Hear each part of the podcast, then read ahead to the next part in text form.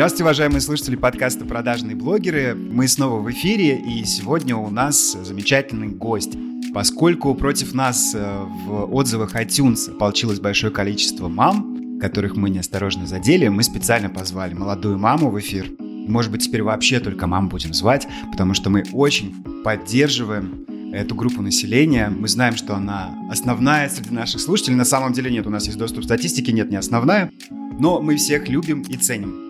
Хочу обратить внимание, что декрет не может длиться 10 лет, а именно столько нужно для освоения профессии. Поэтому мамочки в декрете были упомянуты как э, те люди, которые, возможно, думают, что профессию SMM можно освоить вот так вот одним ушком, послушивая подкасты, либо сходя на как парочку каких-то курсов. Нет, это работает не так, и именно против профанизации профессии маркетолога и, возможно, даже блогера – мы и выступаем. А в целом мы поддерживаем все группы населения, особенно дискриминируем. Я рекомендую вам, уважаемые слушатели, подписывать петиции за Юлию Цветкову, переводить э, средства, желательно ежемесячно, фонд насилию нет, и бороться со всеми видами дискриминациями. Учиться на хороших курсах, которые занимают много времени, и много времени посвящать практике, чтобы оттачивать нашу профессию. Это наш манифест, и когда мы стебемся, мы стебемся вот в эту сторону. Я хотел бы отметить.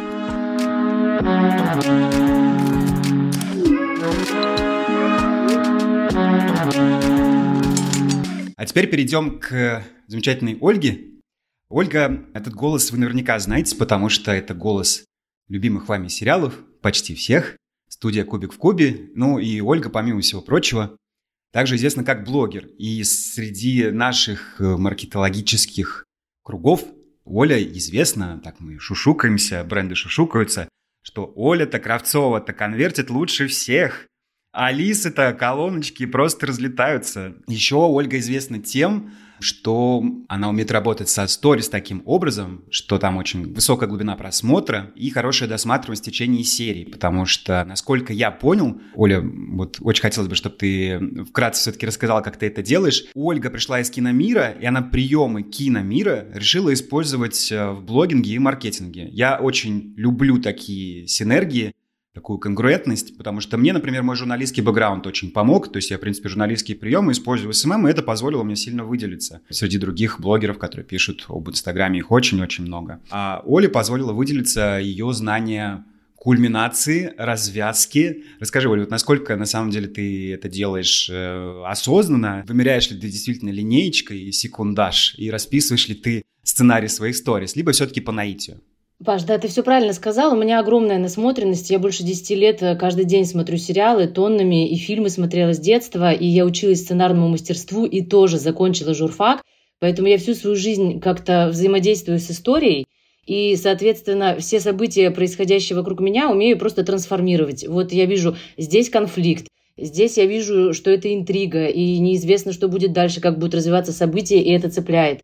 Я вижу, что в этой истории есть большая какая-то ценность, которую сложно проговоришь словами, будет не так. А покажешь видео, как сын гладит лошадь, например, твой, и у всех ёкнет сердечко. И вот из-за того, что я все это видела и читала учебники, и училась на курсах по сценарному мастерству, мне это, у меня это получается. Читала книжку «Спасите котика», вот ее очень рекомендуют. И я отдельно оттуда выдержки встречал, и они прям были классные, они как будто прям ложатся на SMM очень хорошо. Читала? Я читала «Мету», «Спасайте котика», «Маки. История на миллион». Она самая такая фундаментальная в этом э, смысле. Ты когда я их читала, а потом раз пришла через несколько лет в блогинг, и открыла их заново, и такая, господи, это же прям все вот про это. Все точно то же самое происходит у нас в Инстаграм, сторис и в постах, когда ты рассказываешь про свою жизнь. Там также есть антигерои, твои противники, условно, прокрастинация такой же твой противник, как, не знаю, у Человека-паука зеленая тварь. И все это работает также в Инстаграме, в соцсетях. Мы сейчас обсудим и перейдем к нашей первой теме. Как блогеры подводят рекламодателей и рекламодатели, то бишь бренды, подводят блогеров. И история Риты Дакоты, Яны Рудковской и Луи Вейтон как раз второй кейс. То есть почти всегда мы говорим, фу, какие плохие блогеры, ужасную сделали рекламу, безвкусную, фотошоп, неискреннюю, лицемерную пометку, то, что это реклама не поставили, врут, что это честная рекомендация, загребают деньги лопатой, фу, фу, фу, и гивы свои проводят. Но здесь у нас другая история. Если кто не знает, Рита Дакота ну, скажем так, певица. Галочка в Инстаграме наличествует, и она удалила рекламный пост с Louis Vuitton и написала пост, который стал самым популярным, по-моему, за всю ее карьеру. 300 тысяч лайков он набрал. Она рассказала о том, что представители Louis Vuitton и конкретно Яна Рудковская, бывшая продюсерка Билана, заставили ее удалить этот пост, потому что, как выразилась госпожа Рудковская, ты слишком дешманская, так конкретно, по-моему, такое было выражение использовано, слишком дешманская для того, чтобы рекламировать Луи Виттон. Оля, что ты думаешь по этому поводу и сталкивалась э, ли ты, может быть, кто-то из твоих друзей-блогеров тоже тебе рассказывал, с неподобающими действиями бренда по отношению к блогеру, когда они нарушали этику, заставляли что-то делать, либо проталкивали неудобные, некрасивые условия. Паш, э, вообще, это, конечно, не мой масштаб рассуждать про Louis Vuitton, Gucci, Prada и что-нибудь такое очень дорогое. Это вот прям все сильно не мое. Я ничего про это не знаю. И про Дакоту, и про Рудковскую, кроме того, что она издевается над своим сыном. Свободу гном Гномычу. Гном Гномыч должен быть свободен. Да. Но все, естественно, компании, когда присылают свой бриф, тебе он не нравится, потому что они все просят сделать что-нибудь э, глупое и неприятное. Серьезно, все? Даже твой любимый Яндекс? Прости, Яндекс, но это схематичные инструкции для людей, чтобы они как бы типа не думали, Расскажите, как вы условно там встаете утром, как вы любите ездить на такси и как вы садитесь на такси. Ну, какие-то очень глупые, простые инструкции, которые, если ты выйдешь действительно так и сделаешь, это будет ужасно тупо выглядеть. Все сотрудничества начинаются с этого, что ты их читаешь и такой, так, ребята, да, я пользуюсь вашими услугами, услугами вашей компании, я готова про них рассказать и похвалить, но давайте все сделаем по-другому. Обычно всегда так. У меня есть mm-hmm. контраргумент в этом случае. Я полностью согласен с тем, что ТЗ от рекламодателя, я как блогер сейчас выступаю, часто оно, ну, такое себе, и хочется его видоизменить. А с другой стороны, количество, ну, процент блогеров, который адекватно может создать какую-то интересную интеграцию без помощи рекламодателя и без какого-то управления, он очень маленький. Я бы оценивал его меньше 10%. То есть вот я в большей степени работаю с текстом, когда делаю интеграции, и я вижу, что мои иногда посты потом используют эти рекламодатели дальше. Ну, типа, о, классная реклама, и они мне ну вот мы тут маркетинговые тусовки, то есть когда рекламодатель приходит за рекламой, он приходит к условным маркетологам, которые, по идее, должны уметь делать рекламу. И при этом мне очень много отзывов поступает, что обычно люди вообще не умеют сделать ни свой текст, ни подводку, ничего, ничего в принципе. Поэтому я хочу защитить немножечко рекламодателей, потому что, да, ТЗ сделать сложно адекватным просто по причине того, что оно отправится, допустим, 20 блогерам. У каждого свои какие-то специфика. Но без него будет жить намного хуже всем. Факт. Мы все бодаемся, получается, за то, чтобы текст э, переписывать. Получается так. То есть есть э, часть блогеров, которые будут рады того, что за них уже написали эту болванку, и они готовы ее выложить э, вот просто как прислали. А есть те, кто нет, давайте сделаем поинтереснее. Получается так. Мне кажется, что здесь очень сильно зависит, наверное, чем крупнее блогер. Вот давайте, например, про Инстаграм, да, поговорим. Вот мы возьмем там, не знаю, топ э, там 50 по количеству подписчиков. Ну, чаще всего, если вы обратите внимание на то, какая реклама у них выходит, это, ну, как правило, вот по четкому ТЗ, которое... Вот это вот определенный формат, который вот им задали, все, они либо просто берут этот текст, там добавляют слово «я», и получается это как будто это вроде как этот человек и рекламирует. Хотя на самом-то деле это не так. Я очень часто вижу истории, и когда еще со времен Куда Go, когда я там работал, и когда мы развивали Инстаграм в Москве и в Питере, мы приходили к микроблогерам, они как раз-таки отказывались от готовых текстов, они наоборот говорили, что, ребята, мы хотим написать текст сами, типа, мы вас знаем, нам интересно для своей аудитории подать материал по-своему. Микроблогеры очень часто задумываются о том, насколько эффективна будет реклама для рекламодателя в первую очередь. Крупные блогеры смотрят на то, сколько они заработают и сколько у них будет доход, там, не знаю, по итогам, например, квартала. А микроблогеры смотрят немножко по-другую. Это как раз-таки в тему, наверное, классификации уже. Сем, вот спроси, что меня дико бесит в маркетинге? Окей, Леш, ну расскажи тогда, что тебя так сильно бесит в маркетинге? Меня много чего бесит, но одна из главных вещей, когда маркетологи делают предположения о своей аудитории, не имея реальных данных.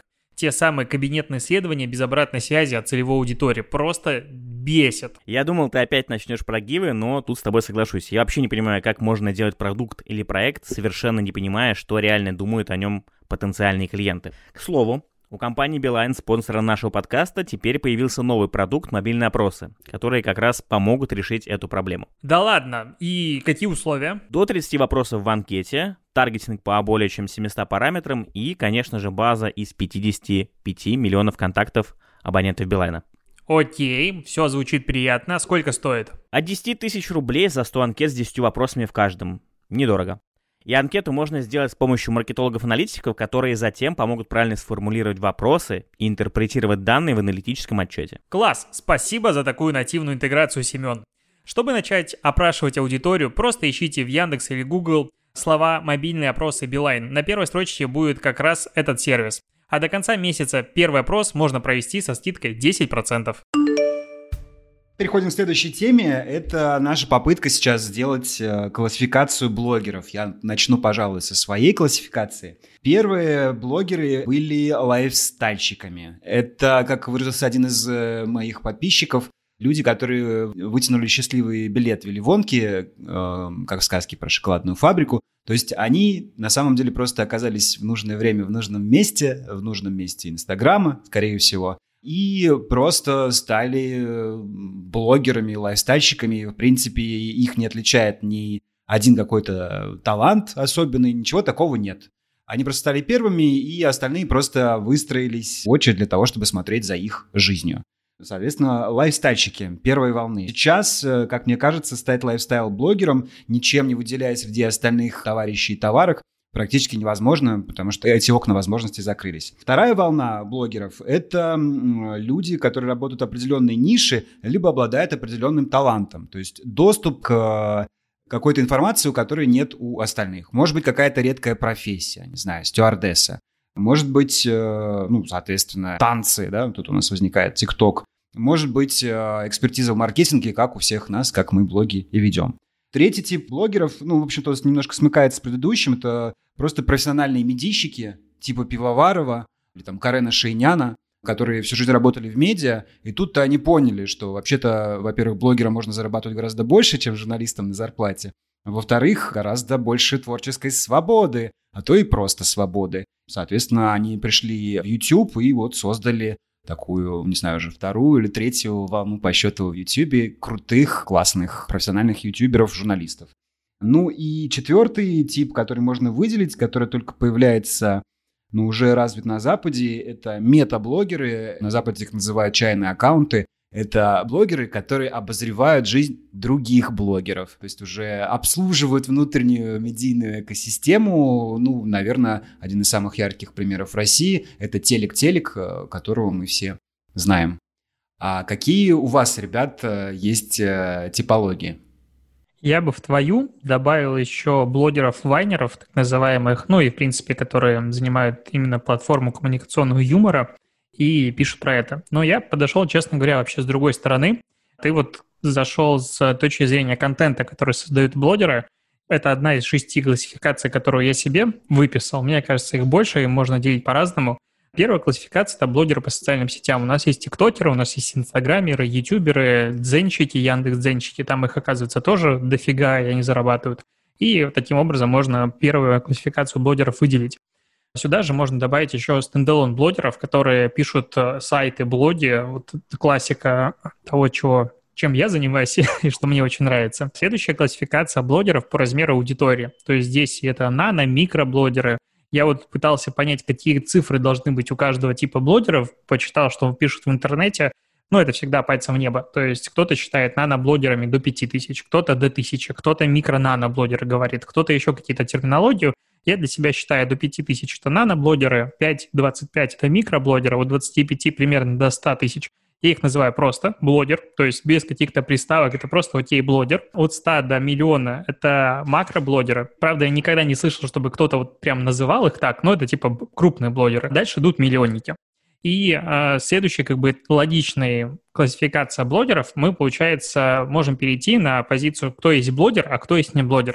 То есть я выделяю блогера, я выбираю, ну, выделяю селебрити, это человек изначально известного за рамками социальных сетей, который пришел в социальные сети, я еще дополнительно сюда считаю, надо добавить третью классификацию, это медийные блогеры. То есть это блогер с очень хорошей узнаваемостью за рамками своей площадки. То есть, условный Варламов, Вилсаком и прочее, ты можешь на него быть не подписанным, но морду лица ты его знаешь. И есть куча блогеров, я их называю с медийным весом. Это как раз те, кого стоит продвигать. Вот как раз а, то, что делает Паша, то, что делаю я, когда ты ставишь, что этот контент брендирован кем-то, то есть э, в Инстаграм добавляешь пометку, что эта оплата идет каким-то брендом. И вот в таком случае бренды получают возможность продвигать посты. И я вот считаю, что если ты сотрудничаешь с блогером, которого узнают за рамками его аудитории, стоит его контент продвигать. В остальных случаях нет, ну, это как бы отдельный уже такой разговор. Плюс я бы сюда добавил еще классификацию блогеров по принципу распределения их аудитории. То есть это региональные блогеры и федеральные блогеры. Федеральные блогеры там, где у них аудитория распределена по всем там городам, селам и так далее, а регионально это, не знаю, вот самый хрестоматийный пример регионального блогера, я считаю его лучшим на этом поприще, это Кокобай, это из Беларуси блогер Food Hunter, он себя так называет, у него, по-моему, сейчас 350 тысяч аудитории. Его читает весь Минск, его читает очень большое количество из Беларуси, и он просто пишет про еду в Минске. Причем где-то это так, что ну, в Москве, в Питере нет аналогов. И он делает это классно. Вот прям жизнь показывает, но про еду. И его как раз читает локальная тусовка. А за рамками его особо не читают. Таких блогеров в России очень мало. Это как раз создает проблему для рекламы локального бизнеса в регионах, да вообще любого локального бизнеса в Инстаграм, потому что у каждого из нас аудитория типа откуда угодно. И вот здесь бы я выделял как раз региональных блогеров и федеральных. Вот такая у меня быстрая какая-то а, классификация, которую я себе на, выписывал. Леш, спасибо. Звучит, на мой взгляд, исчерпывающе. Ну, может быть, ребята что-то смогут добавить от себя по-своему. Может быть, Оля вот от сердца, да, не от учебника, а от сердца. А я от учебника. Я делала, потому что вебинар. И я типировала там всех э, блогеров, ну и как раз инстаграмных блогеров по киношной методике э, тип э, меты. У меты есть классная типология киногероев, и я разбивала точно так же блогеров. Вот то, что ты называешь э, лайфстайл-блогерами, у Меты называются такие киноперсонажи, которые просто обычные люди, и они интересны нам тем, что у них те же самые проблемы, что и у нас. Они встают, моются, едят, женятся, разводятся, учатся, умирают, болеют, выздоравливают немножко не в такой последовательности, но суть э, такая, что за этим интересно наблюдать, потому что у вас такие же проблемы. Я обожаю персонажей в кино, и в Инстаграме тоже, которых называют андердогами. А персонажи кино андердог – это общеизвестное? Объясни, объясни, конечно, нет. Не... Андердог – термин из собачьих боев, где сражаются две собаки, одна из них сильная, вторая слабая. И вот слабая собака, на которую никто не ставит, все думают, что она проиграет, но она аккумулирует все свои силы и вдруг во время боя победила. И это чудо, и ее победа восхищает гораздо больше, чем победа, условно, там, Гусейна Гасанова, которого и так все изначально есть инстаблогеры, которые ничто, никто, но ставят себе большие цели и преодолевают их, это поражает, и за этим очень интересно смотреть. Ну и все, остальные у меня как у вас. Селебы – это суперстар, и как в кино, это такие супергерои, на которых, ну, крепкий орешек, например, или там Человек-паук, ты на них смотришь, и это просто интересно смотреть. Ты никогда к ним не приблизишься, просто они восхитительны своим масштабом и способностями. И фрики, житковские, вайнеры – все, конец типологии. Я скажу, что я у себя выписал тогда, да, наверное. На самом деле, вы про это уже про все сказали, и у меня написано. Я выписал, это селебы, то есть это вот как раз э, то, что Леша и сказал, это популярные люди, которые были до Инстаграма еще популярны, которые просто завели э, свою страничку в Инстаграме. Это блогеры, крупные блогеры. Это те люди, которые выросли как раз вот, э, ну, наверное, здесь можно сказать, как Паша сказал, лайфстайл-блогеры, да, которые вот начинали в момент, когда появился Инстаграм, они начали писать, и появилась у них первая какая-то аудитория, там, и спустя годы вот сейчас они одни из самых крупных. Отдельно я почему-то выписал спортсмены и музыканты, потому что мне кажется, что под селебов они не совсем подходят, потому что это вообще немножко другой классификатор. У спортсменов в Инстаграме вообще своя жизнь. То есть, как бы я, допустим, слежу за футболистами, у них совершенно по-другому выглядит реклама. То есть она не выглядит не так, как мы с вами привыкли, да, красиво ее подавать и прочее. Она зачастую она может быть очень вот примитивная. Да, то есть, допустим, то есть вам, вы смотрите соцсети Криштиану Роналду, например, и вам кажется, что, типа, там будет сейчас просто что-то невероятное и круто, а он такой, вот как Леша сказал, вот шампунь, типа, все. На тему футболистов, то, что мы обсуждали, я тут читал статью, и рассказывались как раз про самых популярных э, футболистов нашей планеты, и там был пример Лионеля Месси, маркетологи как раз э, очень многих компаний говорят, что Лионель Месси с точки зрения работы с ним в плане рекламы очень э, тяжелый человек. В том плане, что условно с Криштиану Роналдо работать одно удовольствие, потому что он сам по себе весь такой яркий, он любит светиться, быть в кадре. А Месси это полная ему противоположность, он очень такой довольно-таки замкнутый вне футбольного поля человек, и поэтому выдавить из него хоть какие-либо эмоции, как раз-таки там при фотосессиях и прочем, очень сложно. Окей, это немножко мы отошли. Дальше пойдем. Я выписал еще микроблогеров, но это как раз вот... Здесь есть два варианта. Микроблогеры — это просто те, кто появляется сейчас, которые могут писать на какие-то темы определенные, но они не получили еще свою какую-то популярность, и им достаточно тяжело ее получить, потому что есть вот эти все сраные гивы, есть э, вот эти все крупные блогеры, у которых большинство, ну, блин, реально, у многих крупных блогеров большинство контента составляет просто супер глупые фотографии, либо бесполезный какой-то контент, на который я, честно говоря, не понимаю, зачем подписываются люди. И, наверное, самое полезное это как раз вот э, узконишевые блогеры, вы про это уже тоже сказали. Это люди, которые пишут на определенную тематику. Вот на таких людей я очень много сейчас подписан в последнее время. И в какой-то момент я даже ловлю себя на мысли, что я слежу за ними чаще и намного пристальнее, чем за крупными блогерами. Вот на Олю я подписался где-то, наверное, полгода назад. Забегая вперед, скажу, что у меня отключены все истории. Я не вижу сторис вообще никого. У меня отключены пуши о новых историях от всех, кроме Оли. Я просто смотрю реально все Олины сторис. Это, наверное, сейчас так выглядит неправдоподобно, но тем не менее так. Что мне реально очень нравится, что это все подается, ну, это реальная жизнь, о которой вот Оля просто рассказывает. И ты смотришь на это со стороны, и ты понимаешь, что ты можешь проводить параллель с собой тоже, потому что ты чувствуешь себя вот как будто немножко сопричастным к этому. У крупных блогеров такого нету, крупные блогеры никогда такого не будут рассказывать, показывать, и да им, в принципе-то, особо на свою аудиторию, ну, чаще всего просто плевать. И вот как раз здесь Оля вначале и говорила, что у небольших блогеров, у них обычно очень тесная связь со своей аудиторией, потому что им важно с ней общаться, важно получать обратную связь, поэтому аудитория, которая на них подписана, она чаще всего мнению такого блогера очень сильно доверяет. Поэтому мне кажется, что будущее за микроблогерами, которые пишут на какую-то, даже не микроблогерами, за блогерами на какую-то узконишевыми, которые смогут за счет вот своих эмоций, за счет своей какой-то честности и вот открытости по отношению к подписчикам аккумулировать их вокруг себя.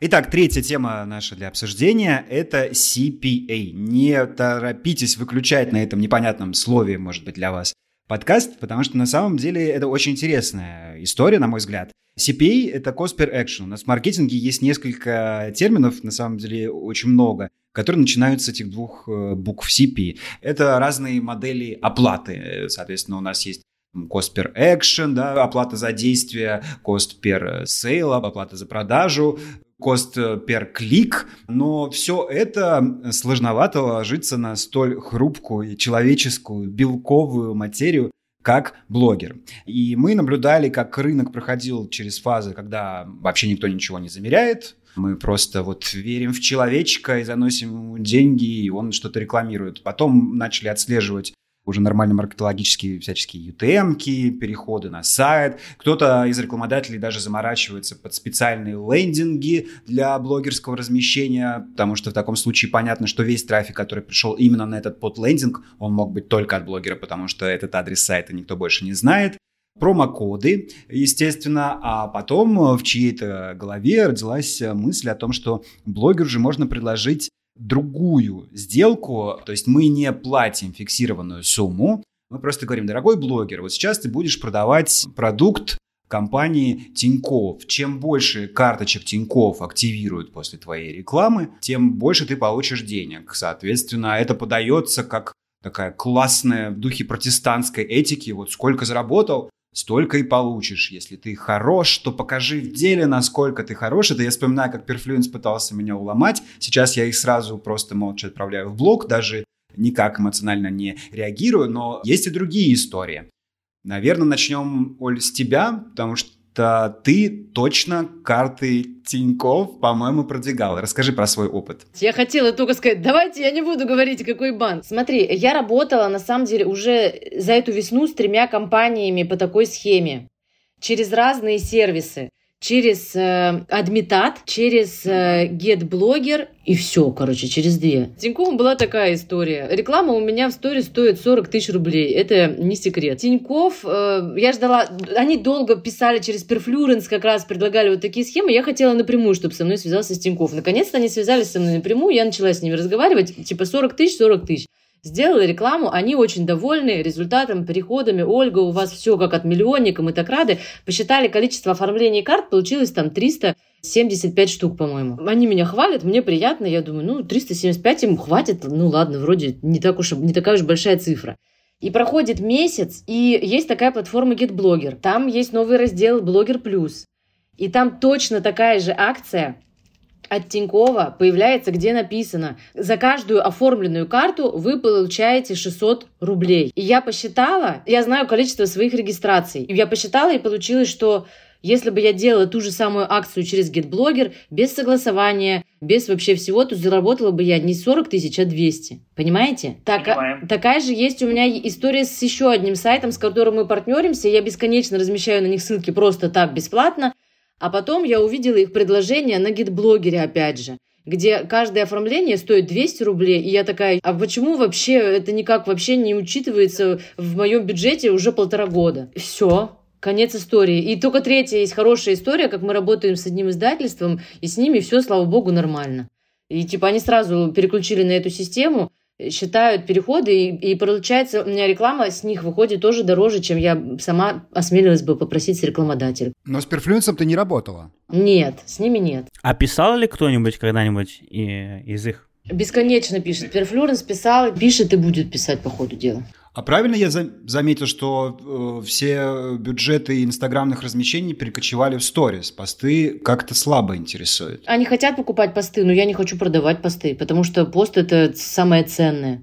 Ну, то есть чтобы написать один рекламный пост, мне в моем внутреннему цензуру нужно написать минимум три нормальных, а мне некогда. Тебе некогда, а какой-нибудь Ольги Бузовой там, а, ей насрать, она через пост там может просто Лейс, потом Пепси, потом какая-нибудь Кока-Кола. У нее, ну, вот это вот как раз вот, что касается крупных блогеров. Я что хотел сказать по поводу Perfluence, наверное, и по поводу GetBlogger. Мне кажется, что их вообще не совсем корректно сравнивать, просто потому что у GetBlogger по крайней мере, система уже построена таким образом, что у вас вся статистика и вся отчетность, насколько я знаю, она есть и выгружается нормально и адекватно. У Perfluence эта история в формате, ну, вы нам напишите, а мы вам через два месяца в Google таблицах пришлем там, сколько у вас было лидов. И, ну, как бы, не совсем понятная история. Да, мы с гитблогером э, работаем, насколько я сейчас знаю. Просто я уже блогерами особо не занимаюсь, как раньше. Но коллега занимается и говорит, что работает CPA-формат очень даже неплохо. Другое дело, что вопрос, сколько вся эта история может продлиться, потому что логично, что когда мы берем, например, там бизнес Тинькофф банка, да, понятно, карту они могут доставить, ну, условно, там по всей России. Когда мы берем, например, там GrowFood, да, то вряд ли мы повезем, например, еду там дальше Московской области или там Ленинградской области. И, соответственно, количество блогеров э, в базе, оно, скажем так, довольно-таки сильно уменьшается. И не факт, что что с первой волны, когда мы получаем большое количество продаж, что, допустим, на десятой волне, когда мы будем заносить туда же бюджеты, что выхлоп будет точно такой же. Понятно, что мы с этого особо ничего не теряем, что здесь, скорее всего, теряет GetBlogger, потому что все-таки это по оплат по CPA, а не по CPM. Но я так понимаю, что сейчас они все это тестируют, потому что все вот подобные площадки по работе с блогерами,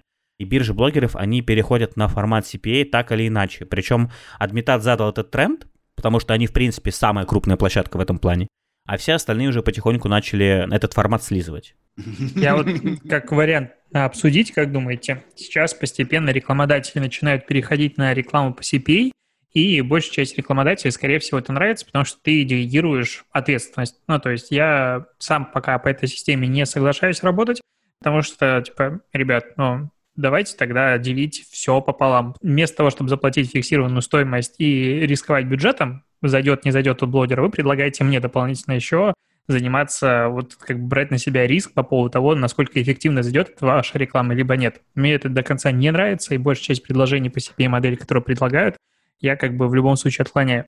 Но дойдет ли эта система, допустим, для оплаты CPF, то есть стоимость за подписчика? То есть, к примеру, я прихожу к Оле и говорю, я хочу купить у тебя рекламу, буду платить за подписчика 5 рублей. И Оля мне такая, ну, зашибись. Да. Как думаете, в принципе, такое возможно? Слушай, а я очень хотела такое внедрить, честно говоря, давно. Да. Ну-ка, ну-ка. Ну, ну нет, я просто хотела я брать на рекламу, типа, хорошему человеку, там, Ашотов, наверное, ведет там нормальный канал, Телеграм. Я говорю, давай ты, я сделаю тебе рекламу, рубль за подписчика. Вот так вот я предлагала. Да, ну в итоге я так, короче, так это все не срослось, что-то отказалась от рекламы личных блогов вообще. Мне казалось, это хорошая история. Но тут тоже, знаешь, тут э, теряется элемент интриги и казино немножечко. Потому что я, когда покупаю у кого-нибудь рекламу, я сижу, гадаю, ну сколько выйдет подписчик, там, 5 э, рублей, 3 рубля, 2 рубля, ура, 2 рубля. И есть такое. И они тоже, когда у меня покупают рекламу, радуются, что им вышел дешевый подписчик. Или дорогой. Ну, короче, есть в этом элемент адреналина. А вам не кажется, что э, честнее, прозрачнее, удобнее для всех была бы такая схема? Если э, Кравцова не добирает нужное количество регистраций по рекламе, она получает 40 тысяч рублей. Если она перевыполняет, например, план на 100 лидов, мы даем ей премию. Вот и все. Мне кажется, вот так было бы честно. Классно. CoinKeeper один раз так сделал. Я продала им сильно много приложений. Они мне еще раз гонорар заплатили просто в подарок. Ну, это вот тоже про, про отношения компании. Компании разные бывают.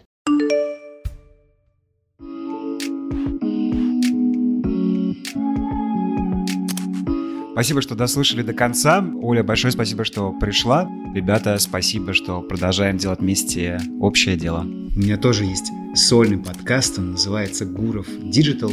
И совсем недавно вышел новый юбилейный 20 выпуск, посвященный ТикТоку. Я очень долго, честно говоря, готовил этот выпуск, и он поэтому получился такой объемный, энциклопедический. 45 минут он идет. Помню, что можно включить скорость побыстрее. И я взял комментарии как у московского офиса TikTok, так и профессиональных агентств, которые в России работают в TikTok и представляют большие бренды. И, собственно, у самих тиктокеров. Welcome. Пока. Всем пока. Всем пока.